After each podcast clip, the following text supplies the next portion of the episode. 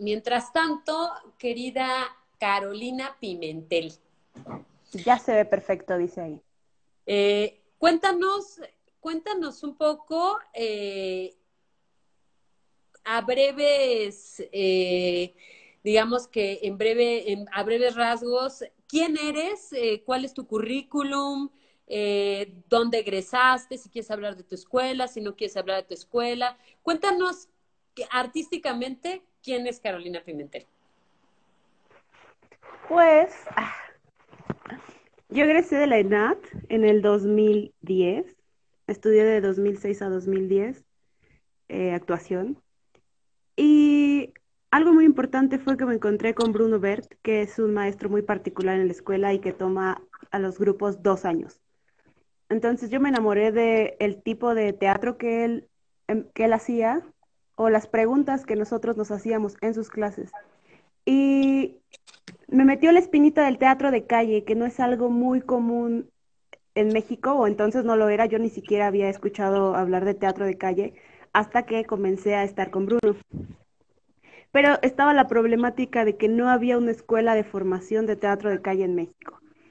Y los que hacían teatro de calle lo hacían como aprendieron a hacer teatro de sala y se salían y hacían lo mismo que en la sala, pero afuera. Y en el 2012, me parece, o sea, pasó un año y en el 2012 abre una convocatoria del CENART para hacer una formación de un año en especialización en teatro de calle. Y, curiosamente había oferta si, si entrabas en grupo, o sea, como te hacían descuentos si te inscribías en grupo. Entonces yo, yo entonces estaba haciendo este, ya algunos pininos con mis compañeros de la quinta, mis compañeros, que eran mis compañeros de la escuela estaba Daniel Oyola, estaba José Aguilar, estaba Julio Sánchez.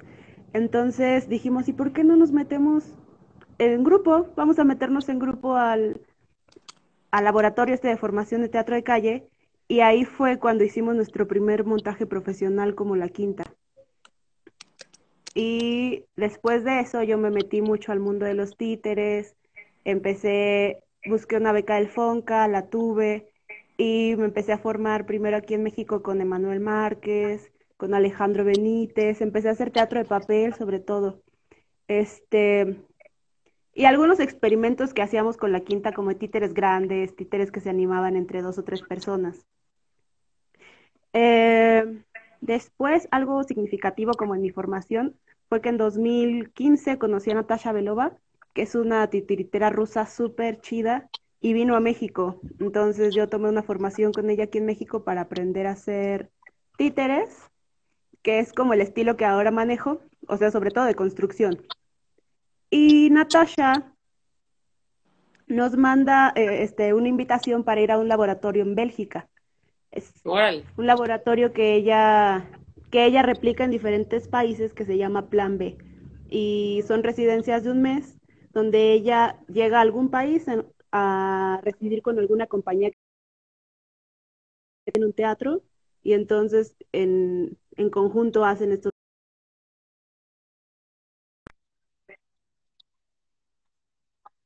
trabajando solamente en la creación de un ejercicio y un muñeco.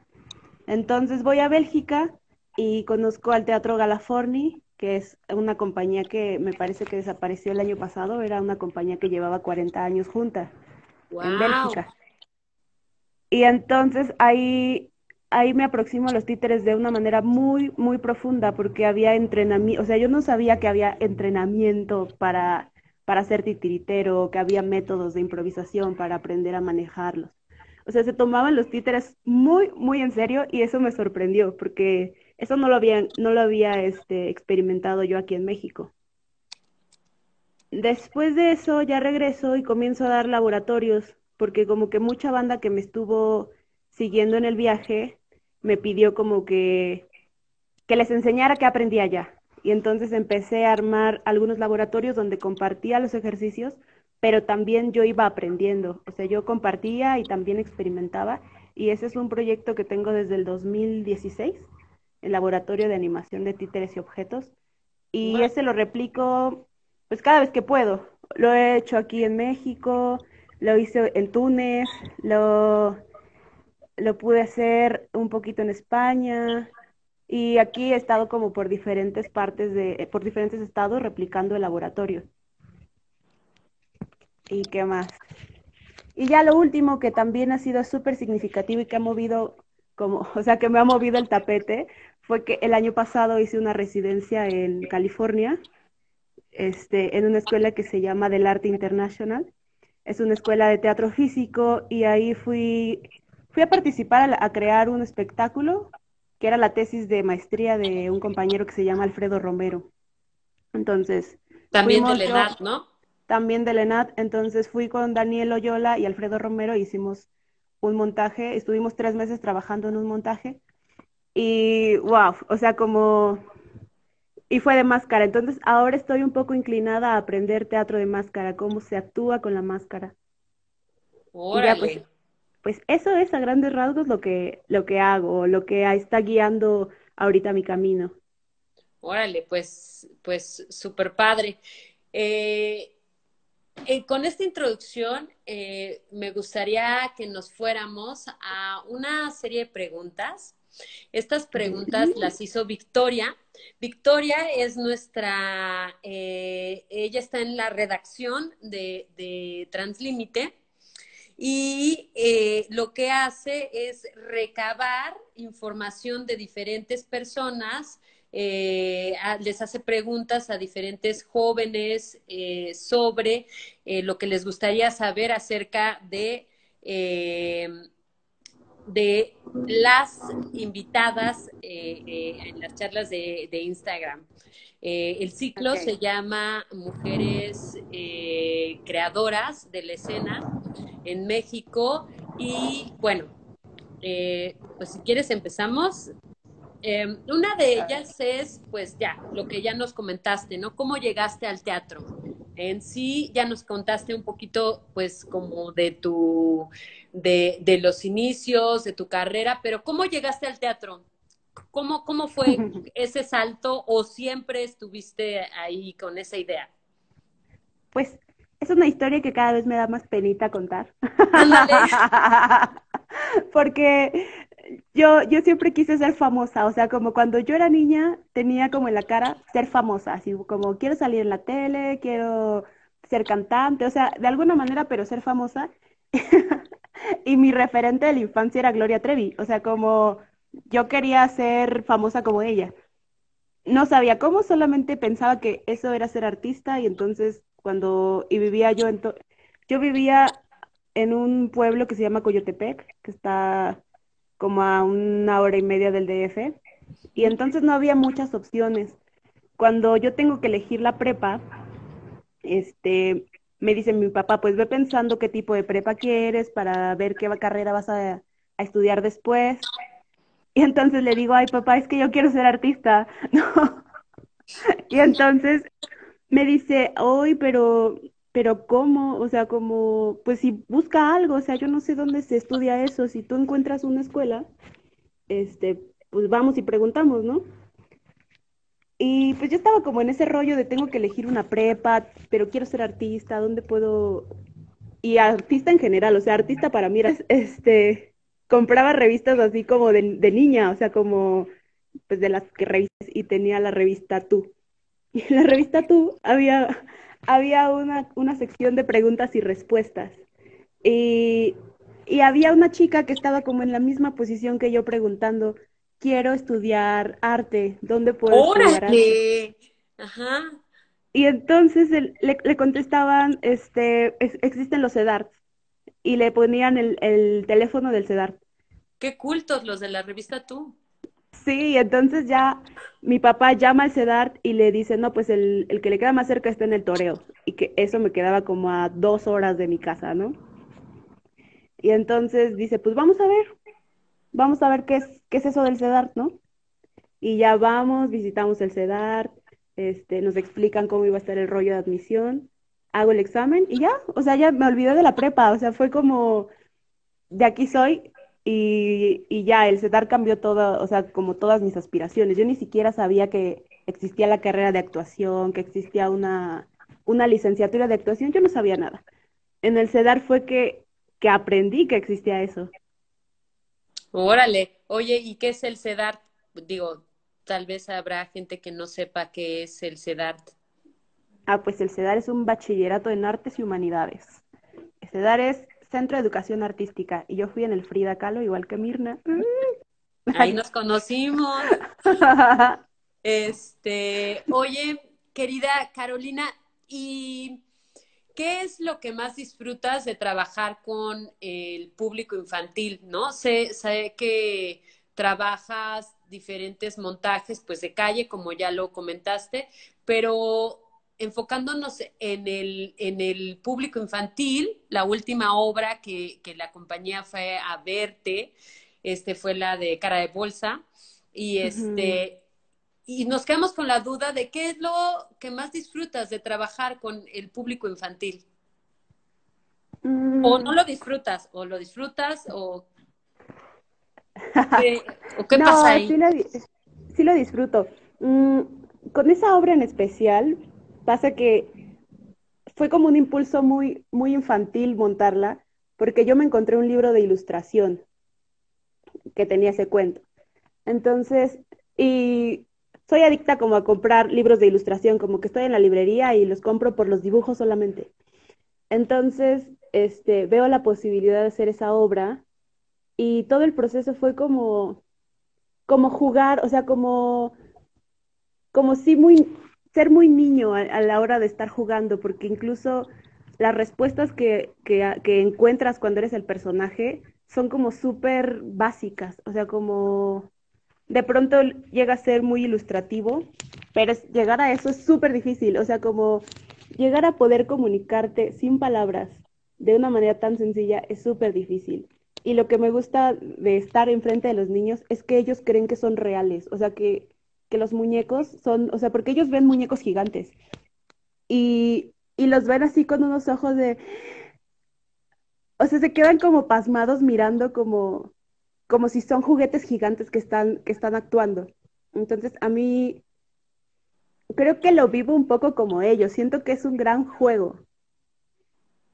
¿Tienes mucho acercamiento con el público infantil o normalmente cuál es el público que con el que has trabajado más? Yo creo que mm, normalmente hacemos espectáculos para todo tipo de público porque como es para afuera, nos podemos encontrar grandes, chiquitos, viejitos.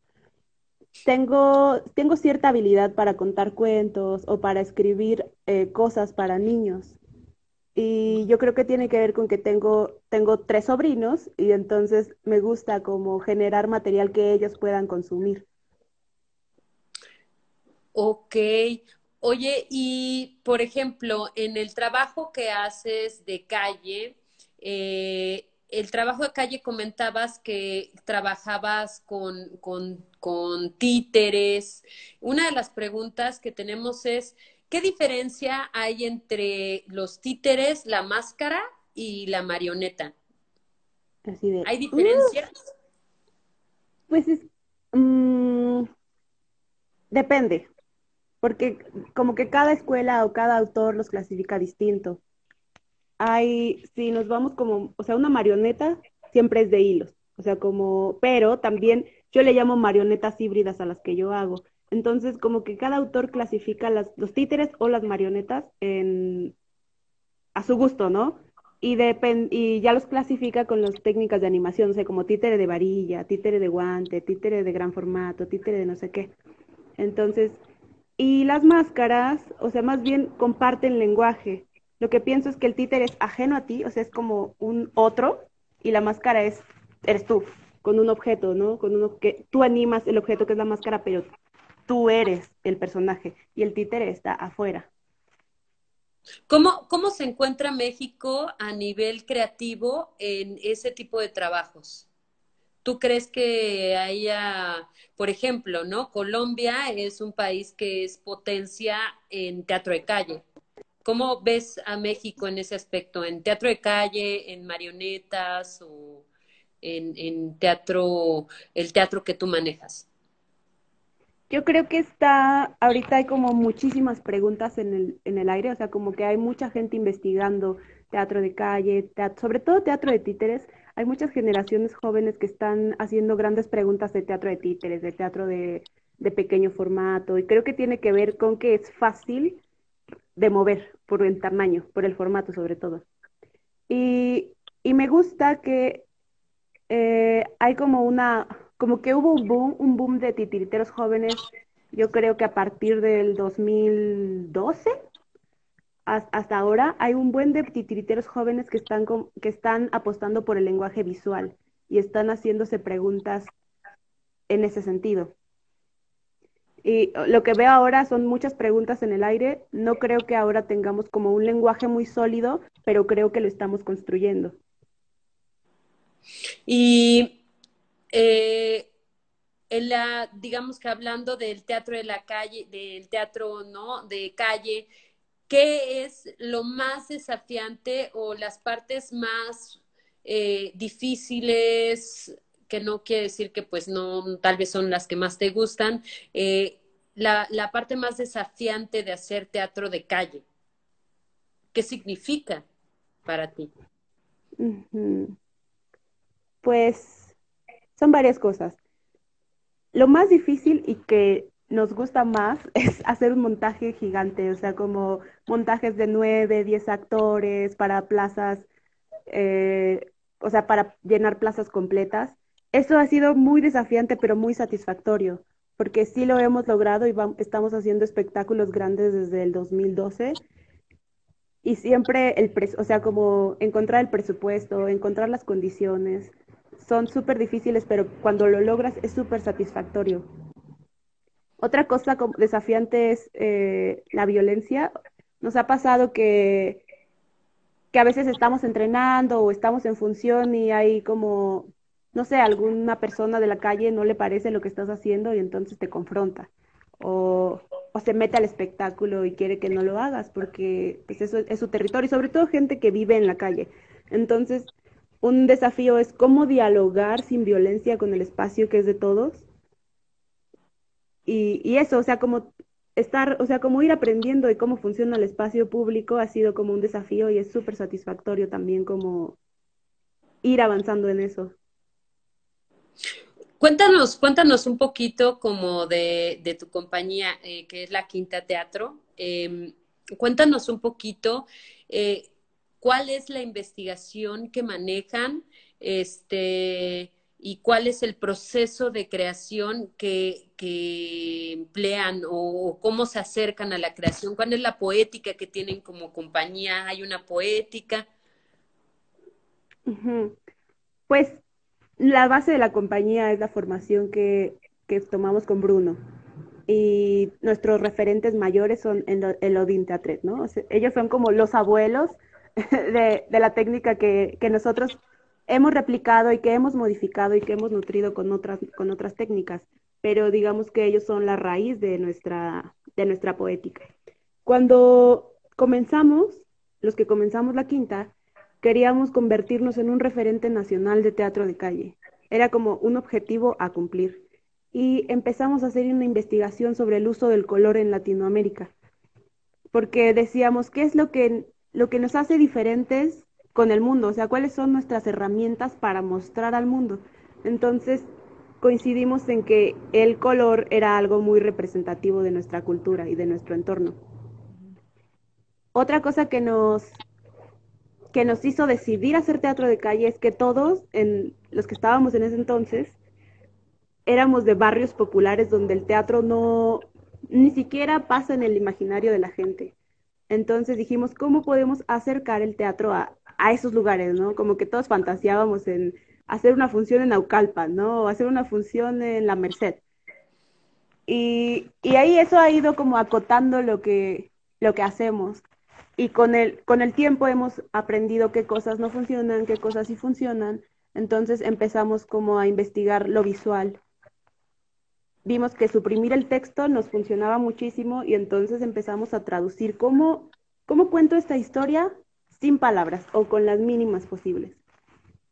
Entonces comenzamos como a, a trabajar manipulación de objetos, teatro de títeres y también empezamos a aprender música, porque la música nos sirve para, para, para convocar a la gente. Entonces, pues en eso estamos, como preguntándonos sobre, todavía sobre el color, sobre las formas, sobre la música. Órale, órale, qué interesante. Por eso también eh, los proyectos, fíjate, no lo, no lo había, no lo había analizado así, bueno, pues he seguido mucho tu trabajo y sí, son muy coloridos efectivamente, ¿no? Como que queda muy claro cuando cuando pues dices, claro, la música, entiendo lo que dices de la manipulación de objetos, pero claro, los colores y, que tiene mucho que ver también con, nuestras raíces y con, ¿no? con el mexicano, en fin, la comida, eh, los paisajes, etcétera. Em, cuéntanos, eh, ¿hay alguna escuela que te haya marcado de toda, de todo, de todo, todo el aprendizaje que has tenido? ¿Hay alguna escuela, algún maestro, maestra que te haya marcado para el trabajo? Digo, aparte que dices que es Bruno Bert, Elodín, ¿algunos otros maestros que te hayan marcado o escuelas? Sí, pues creo que mi paso por el CEDART fue fundamental porque si, si yo no hubiera pasado por el CEDART, no hubiera visto la posibilidad de convertirme en actriz. Incluso creo que mi carácter se forjó mucho en el CEDART, porque yo era así súper tímida, o sea, tenía pánico escénico de todo, este, y, creo que encontré, encontré en el CEDAR mucho gozo de acercarme a mí, de escucharme, y creo que Brisa, Brisa Rosell ha sido como una maestra que, muy, que me inspira mucho, porque es como, hay mucha fuerza en esa, en esa mujer, y entonces yo era directora entonces del CEDAR, pero había algo en ella que yo decía, ay, yo quiero eso, así como, yo... Entonces creo que es una maestra que sí me ha marcado. ¿Cómo fue tu paso por la ENAT? Fue increíble. Ay, sí. es que yo, yo me tardé en entrar a la ENAT tres, vueltas del examen.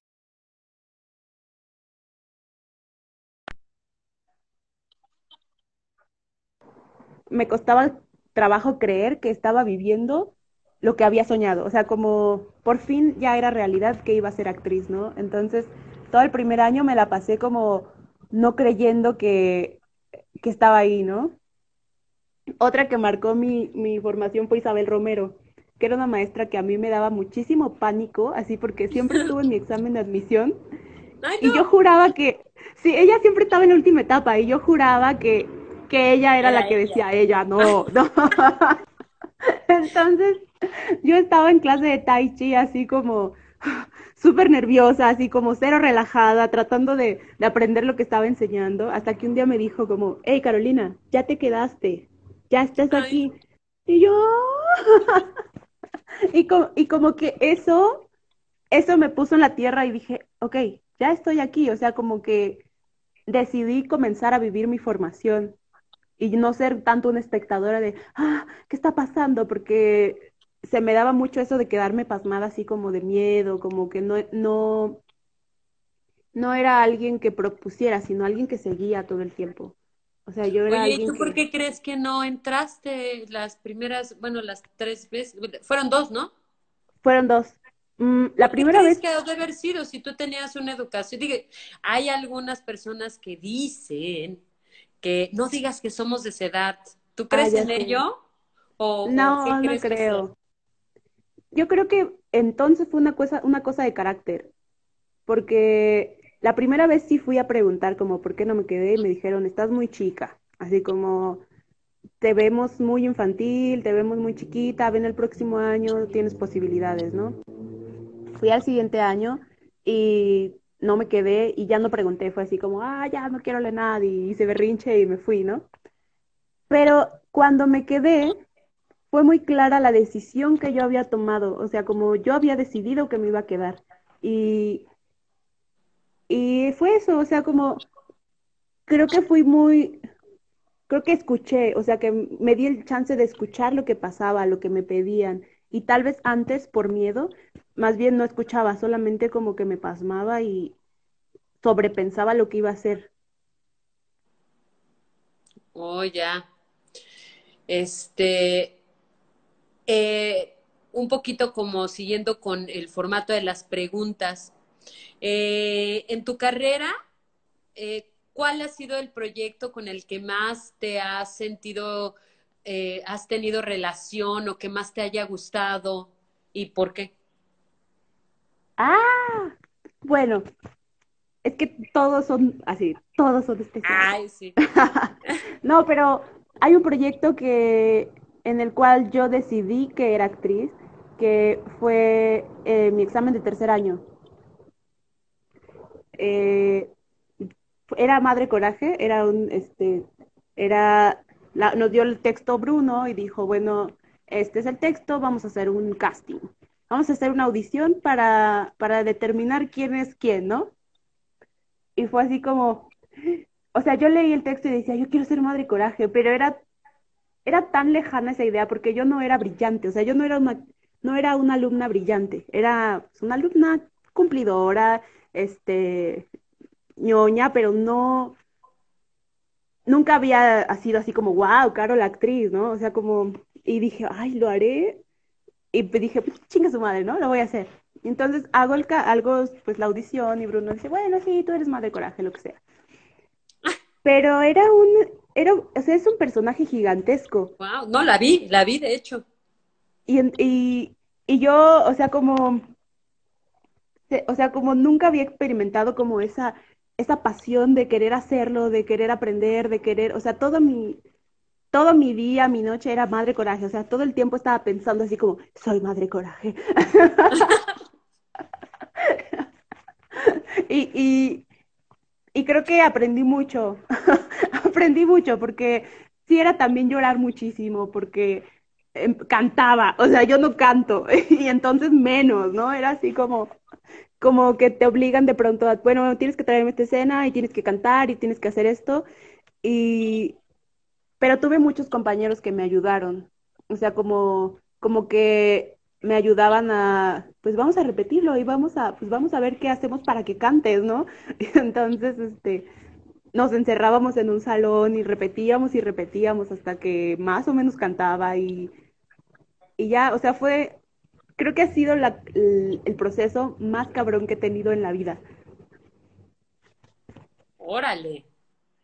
¿Y te ves a ti misma haciendo teatro toda la vida? Sí, Sí, sí, sí, sí. ¿Qué área es la que te gusta más del teatro? ¿O cuáles son tus pasiones dentro del teatro? Ay, es que soy muy, o sea, la dirección me coquetea mucho y a veces soy una actriz insoportable por eso, porque siempre quiero estar como con un ojo aquí y estar sugiriendo qué, qué hacer, ¿no? Pero pero la actuación, o sea, no estoy dispuesta a renunciar a la actuación por la dirección, entonces tengo siempre que estarme conteniendo como de, ok, no te toca dirigir, te toca actuar, ¿no? Entonces, la actuación es lo, lo que más, pues lo que más me llama, pero también sé que tengo ciertas habilidades para la dirección, pero todavía no tengo, no agarro como el coraje para aventarme solita a dirigir algo. ¿Nunca has dirigido? En la quinta codirijo a veces con Salomón. Y en el laboratorio, o sea, como el laboratorio que hago con el laboratorio que te contaba, son como pequeños ejercicios todo el tiempo donde estoy dirigiendo, pero no son productos que, que se venden después, sino solamente son como ejercicios de, de exploración y de investigación. Y hablando de eso, eh, ¿qué, qué ¿qué te gusta de los teatros como edificio que no te da la calle y viceversa? ¿O qué te gusta de la calle que no te da el teatro? El último montaje que hicimos, me empeñé en que fuera en el teatro, porque el edificio te da un, con, mucho control de lo que se ve. Y, y, como me gusta mucho lo visual, yo quería tener como un control total de qué se ve, ¿no? uno de mis, de mis grandes como referentes es Philippe Gentil y hace magia, así hace magia visual. Entonces, yo me di cuenta que en la calle era muy difícil hacer eso. O sea, muy difícil controlar el cuadro, controlar qué es lo que quieres que se vea. Entonces, eso es lo que me gusta del edificio, que puedes, que puedes trabajar el cuadro visual controlado. Y, y de la calle lo que me gusta es el número de espectadores que puedes tener. Es, está muy, es que es increíble estar actuando para, no sé, dos mil personas. Porque hay como una, hay una energía muy particular cuando estás en medio de tanta gente en una plaza que es adictivo, es como algo que, por lo cual no dejaría la calle. Ok. O sea, sí tienen dos, es súper particular cada uno de los dos, ¿no? Sí, mira, aquí hay una pregunta, dice, ¿con quién te gustaría colaborar artísticamente en el futuro del colectivo Arce? Uf, con todo el... Es que ahorita estoy también con esto de la cuarentena, con... Estoy como muy hambrienta de, de colaborar con muchas personas porque creo, o sea, como creo que cuando era más joven, cuando, bueno, cuando tenía 20 y algo, me era... cuando era más joven. Cuando era más joven. Cállate. Cállate, no, ya cuando... no lo tienes que decir porque se va a quedar. o sea, cuando mi... Cuando mi, mi, mi ser artista era más endeble, me era muy, muy difícil dialogar con las personas porque había mucha inseguridad y entonces era así como, ah, no sé cómo dialogar sin pelear, o no sé cómo proponer sin imponer, o no sé cómo, no sé cómo, era, era, era eso. Y ahora tengo muchas ganas de dialogar, o sea, como de, de dialogar con personas que, que ya también se sienten como con cierta estabilidad, con cierta visión, y, y, que quieren nutrir su lenguaje, creo que ahora es el momento para mí de dialogar con otros, otros creativos. Pero, por ejemplo, ¿te gustaría eh, coquetear con eh, teatro de calle o te gustaría hacer más teatro de sala o más eh, interdisciplina o coquetear con las artes visuales? ¿Cuál es así pues como tu... tu, pues, tengo, tengo muchas ganas de coquetear así con un teatro súper intenso de texto, que hace muchísimo que no lo hago, o sea, hace mucho que no trabajo texto. Y tengo, eso tengo muchas ganas. También tengo muchas ganas de, de hacer como proyectos de instalación en el espacio, o sea, también algo como las artes visuales me llaman muchísimo. Entonces me gusta como las, no sé, como intervenciones, instalaciones. Oye, y este, y así como dándole la vuelta a la pregunta, ¿cuál es tu hobby? ¿Cuál es mi hobby? Ay, Dios mío. A ver, no tengo hobbies. Ay, sí, hacer teatro vas a decir. Hacer teatro, a ver. No, de verdad, a ver, estoy pensando, ¿eh? ¿Beber cuenta como hobby? sí, podría ser. En esta cuarentena, mira, nos tienen mal, ¿eh? Nos tienen mal. Bueno, no sé, viajar viajar. Mira. Sí. Es que eso es lo así, Después del teatro es wow, así lo, lo que más, lo que quiero hacer toda la vida. ¿Qué es lo que haces cuando viajas? Así llegas a un lugar y, y ¿qué te gusta? ¿Te gusta ir como así, ay, sí, voy a los museos?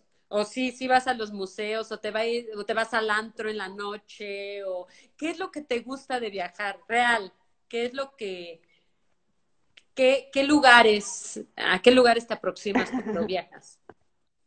Tal vez te vas a museos de objetos, no lo sé. Pues casi, la mayoría, la mayor parte de mis viajes son de trabajo y me encanta comer. O sea, como una de las primeras cosas que hago es ubicar qué se come aquí. ¿Qué se bebe aquí? qué se bebe aquí, qué se come, ajá.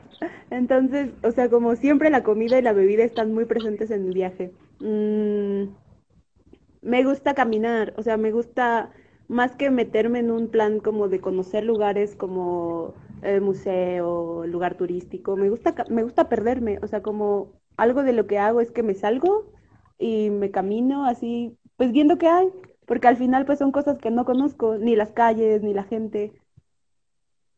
Y ya si es una Ajá. Ya si es una estancia larga, entonces sí, ya programo que me voy al museo, que visito como los obligados, ¿no? Que abro el Tinder. Este, oye, ¿y qué viene para ti? ¿Tú qué crees que viene para ti? ¿Qué tienes en la mente, en tu corazón? ¿Qué viene para ti? Pues ahora tengo, tengo algunos planes que ya están como establecidos de aquí al 2021. Este. ¿Cuáles, cuáles? A ver, compártenoslo. Pues tengo, o sea, como vamos a tener temporada de la gran lucha con la quinta. Igual con la quinta estamos haciendo un proyecto de colaboración con una compañía chicana en San José, California. Y ese proyecto empezó el año pasado. Hizo, fue, es como dos años de investigación para hacer un montaje en 2021, allá, para, para estrenar en Estados Unidos. Entonces, ahorita, eso es como hasta donde tengo claro, ¿no? También estoy con, con Daniel Oyola y Alfredo Romero, hicimos una, una compañía que se llama Deshuesadero Teatro y estamos buscando dónde, dónde colocar nuestro montaje que hicimos en California. Y después, yo tengo muchas ganas de irme a, a, estudiar a otro país, o sea, como de irme a hacer una maestría. Este, me está haciendo ojitos la escuela de Dimitri, entonces, este, pues es planear, planear cómo hago para irme. ¿Qué, o sea, te, creo que, ¿qué te gustaría estudiar? O hacer, como allá que... hay una, hay una maestría en títeres. Mm. Uh -huh. Pero es una escuela de teatro físico, entonces va, ha de ser muy interesante como la, la mezcla. Órale. Oye, querida Caro, y como sabes, bueno, pues Translímite tiene varias líneas, entre las cuales pues es la investigación, la creación escénica, pero uno de los ejes muy importantes es el, crear conocimiento y entre ellos pues tiene el diplomado de creación escénica, donde pues has sido tu maestra, por cierto, te adoraron y te amaron, siempre me pongo muy celosa, pero pues bueno, así es, aman a todos y a todas por así, son fan porque gran equipo no es, no es real, no es un comercial, es que sí son grandes todos los maestros y todas las maestras, pero bueno, entre ellas tú has sido eh, un, una base. Eh, ¿Qué podrías tú decirles a los chavos y a las chavas que, que ahorita están abriendo sus ojos, su, visión a nuevas, al teatro, ¿Qué puedes decirles? ¿Hay un futuro? ¿No hay futuro? Este, eh, ¿Estudiar? ¿No estudiar? Eh, ¿qué, ¿Qué puedes tú decirles? ¿Qué mensaje les darías a, estos, a estas chavas y chavos que, que apenas están soñando con ser o artistas o actores o los dos? Pues, uff, yo les diría que no pierdan el sentido de realidad, o sea, como hay futuro en cuanto que tú conoces cómo es el contexto y cómo funciona. Dicen, danos ánimos. danos ánimos. Yo, yo tuve una formación como muy inconsciente de mi contexto, entonces fui súper feliz, solo aprendiendo, solo formándome como actriz, y cuando salí fue un infierno porque fue como, no sé a dónde voy a trabajar, no sé cómo funciona. Entonces me tardé un par de años entendiendo y, y mucha gente me ayudó a poder insertarme, a poder entender cómo funcionaba, dónde podía yo vender lo que hacía, o de dónde sacar dinero, dónde estaban las fuentes de trabajo. Entonces, creo que pude haberme ahorrado eso si hubiera estado como más conectada como cómo funciona el circuito cultural o si es la única opción o cómo es que se vende esto en, en México para no darte sorpresas. O sea, creo que es una carrera súper linda, pero creo que falta, y eso se los recomiendo, que lo vean como un trabajo, o sea, como una manera de vivir y que tenemos que vivir de esto, o sea, como que no es tan fácil. Hay muchos compañeros que no lo hacen. Y, pero, o sea, que no se casen con la idea de que es difícil y que vas a sufrir de, de dinero, no. O sea, como siempre hay cómo, o sea, como que eso, que lo vean como un, como su modo de trabajo, como su oficio. Claro. Este, y bueno, pues si tienen alguna pregunta, este es el momento para lanzar las preguntas que, que haya. Mientras tanto, Caro, eh, antes de que se nos vaya el tiempo, eh, ¿cuáles son eh, las redes sociales donde te podemos encontrar o cómo podemos seguir tu trabajo? Porque recuerda que pues este es un espacio para eso, ¿no? Para generar redes entre creadores y creadoras, nada más que ahora el ciclo es sobre mujeres creadoras de la escena, este, que nosotros pues admiramos y, y pues esto, ¿dónde te podemos encontrar? ¿Cómo podemos acercarnos a ti? Pues soy muy activa en, en redes, me encanta. Entonces, pues está mi Facebook personal, está mi Instagram y en Facebook tengo una página que es el Laboratorio de Animación de Títeres y Objetos y también las cuentas de la quinta regularmente la, las manejo yo. Entonces, ahí es como ustedes pueden contactarme. Muy bien. Este, y bueno, pues esta charla que nosotros estamos ahorita haciendo contigo eh, se va a ir eh, directamente a nuestras redes de, de tenemos Spotify. Entonces, ah, ya vi. bueno, ay, entonces este, se va a ir esta plática, ¿no? Vamos a tener este registro en video para, para, para venderlo cuando seas más y más, este... famosísima. Más famosísima. Para eso lo hacemos, para, para empeñarlo y ganar dinero. Este, pero bueno, mientras tanto se va a subir a la plataforma de Spotify para que ustedes la puedan lo puedan escuchar, lo puedan compartir. Creo que es muy importante ver las reflexiones de las hacedoras de, del teatro actual. Eh, dice Fernanda Arcega, ¿te gustaría quedarte a hacer teatro en otro país? O sea, ¿te nos irías? ¡Ah! ¡Ah! No, o sea, como, no, me gustaría siempre, o sea, si me quedo en otro país, me gustaría seguir como, o sea, como, exportando teatro mexicano, o sea, como, sí, o sea, sí me gustaría moverme, moverme por el mundo, pero con las herramientas que tengo aquí en México. O sea, no me gustaría adherirme a una compañía de otro país, me gustaría llevar a mi compañía a otro país o llevar mi trabajo a otro país. Oye, ¿es difícil ser compañía? Uf. bueno, ya se terminó la transmisión. Adiós. pues sí, porque hay muchos niveles que, en los que te relacionas con las personas yo llevo, con la quinta estoy desde, las personas que están ahora en la quinta llevamos casi 10 años juntos, 8 años juntos, algunos más. Y aparte de tener una relación profesional, se va estableciendo como una relación de familia, aunque no lo quieras, porque es mucho tiempo convivir. Entonces, de pronto hay como relaciones personales que, que se modifican o o intereses que cambian, también el ritmo de las personas va cambiando con el tiempo y es como todo el tiempo adaptarse a esos nuevos ritmos, a esos nuevos intereses, a esas nuevas relaciones. Creo que un gran porcentaje de, del trabajo que haces en compañía es como aprender a estar con el otro. Órale, y eso creo que también se va trabajando en otras áreas de, pues de, del teatro, ¿no? supongo que la colaboración creo que es de lo más importante que uno aprende en el teatro. Este dice Maite que te interesa la técnica de Lecoq de máscara. Sí, sí, sí me interesa. De hecho, ahora estoy como leyendo su libro. Quiero quiero aprender, o sea, sé lo que hicimos en Cara de Bolsa, lo hicimos este Yadira Pérez Esteban fue nuestra maestra, que ella viene de esa técnica ella hizo la formación y aprendimos lo que necesitábamos para esa obra y creo que aún hay mucho camino por recorrer, pero sí me gustaría adentrarme en todo, en todo el proceso de aprendizaje del ECOC. Muy bien. Bueno, pues querida eh, Caro, no sé, creo que esta plática eh, fue muy fructífera y, pues no sé si quieres agregar algo.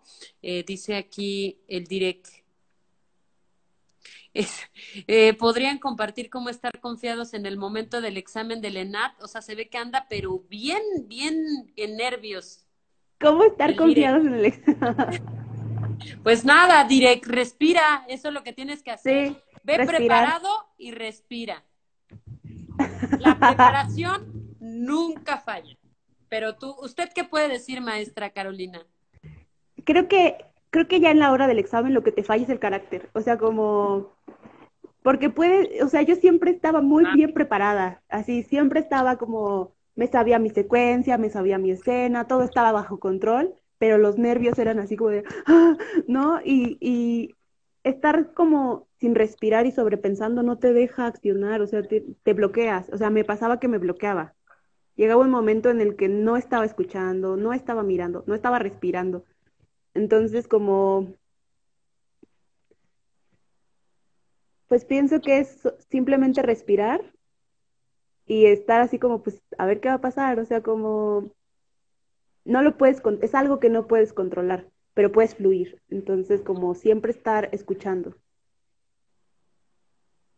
Muy bien. Y bueno, pues una última pregunta. Dicen que si tienes planeado abrir talleres para cuando termine la cuarentena.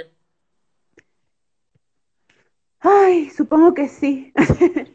tenía, tenía un proyecto, o sea, como tenía el proyecto de hacer un laboratorio eh, de animación de títeres y objetos permanente, porque vi un, vi un último laboratorio en el CCB de cinco días y la banda se quedó como está muy interesante, pero cinco días no alcanzan para desarrollar un lenguaje. Entonces, entré, en pláticas con el CCB de, de, hacer un laboratorio de todo un año, por ejemplo, como qué pasa si investigamos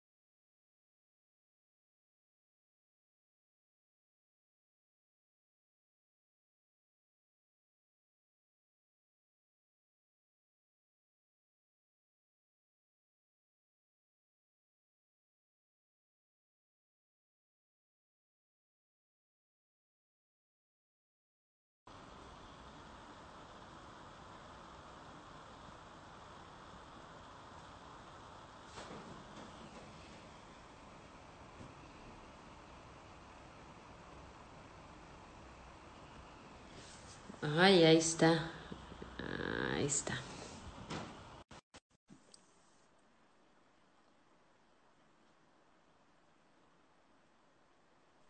Listo. Uy, es que se, se corta la hora. Ah, ok, yo dije, ¿qué pasó? Coitus interruptus. Ándale, hay menores de edad. Ay, perdónenme. Este, a ver, nos estabas diciendo que entonces hablaste con el Centro Cultural del Bosque un año. Ajá, o sea, como la posibilidad, o sea, nos quedamos en pláticas, como qué se necesita para establecer un, un laboratorio de investigación real. Entonces estábamos, pues nos quedamos pensando, o sea, como primero, ¿cómo, cómo logras que 20 personas, sin que les pagues, o sea, como se queden investigando contigo un año. O sea, como digamos, el intercambio es la formación. Pero es como, pues es un proyecto difícil, ¿no? Como establecer una plataforma de investigación a largo plazo, a menos que sea tu compañía, lo aceptan. Entonces, nos quedamos como ideando qué podría ser, cuáles podrían ser los, los mecanismos para financiarlo. Y eso. Pues sí, Sí, sí, sí, creo que sí. También, ¿no? Hay que ver qué pasa después de, la cuarentena. Eh, Sobre todo, sí. ¿no? ¿Qué, ¿Qué, va a suceder? Eh, ¿Cuándo vamos a regresar a las actividades regulares? En fin, creo que es un tema también que hay que checarlo y también con el Centro Cultural del Bosque. Pero pues está interesante porque pues como podrás ver, pues muchas personas están interesadas en en pues saber más sobre la técnica que tú manejas. Sí. Pues, pues a ver qué hacemos, muchachos. Pues sí, pues muchas gracias, Caro. Este, te digo, eh, te agradecemos muchísimo, eh, te agradezco muchísimo por, pues, por estar, eh, por habernos dado tu tiempo, porque el tiempo es de las cosas más valiosas que uno puede dar. Y pues muchas gracias por, por compartirnos, por darnos tus pensamientos, tus sueños y, por estar con nosotros, y eh, con nosotras un ratito eh, conviviendo. Eh, no, muchas gracias a ti por invitarme. Y miren. me puse mi uniforme. Ay, qué hermosa. Ay, muchas gracias. Estamos súper orgullosos de, y orgullosas de tenerte en la compañía. Ay, qué chido. Bueno, pues. ¿Ya quieres qué? Que, que ya quiero colaborar también contigo. Ya, ya, yo dije, está hablando de mí cuando dijo alguien madura. Este, dije, eh, yo creo que soy yo. Ay, está increíble, la verdad que sí, pues mi admiración también es para ti y, y de verdad eh, esperemos que el tiempo nos los dé en, lo que respecta a mí. Bueno, pues me encanta la interdisciplina y, y trabajar contigo sería algo maravilloso porque pues es algo que, que, ¿no? que nos haría salir de nuestros lugares. Sí, estaría este, y eso es maravilloso, ¿no? Desde un lugar amoroso y creativo y raje. Pues a ver qué nos trae la cuarentena. Así es, así es, pues ojalá que cosas que vayan a un lugar mejor. Sí. Bueno, pues muchísimas un gracias. Saludo a todos, a todos los trans que están por aquí mirándonos. Muchas, ya los quiero ver en clase. Exacto. Muchas gracias a todos los trans, a todas las personas que también se unieron, a todos los extrans, que siempre intrans, nunca intrans. Pues bueno, este, muchas gracias. Nos estaremos viendo y este, y pues larga vida y salud para todos. Vale, besos. Hasta luego. Bye. Bye.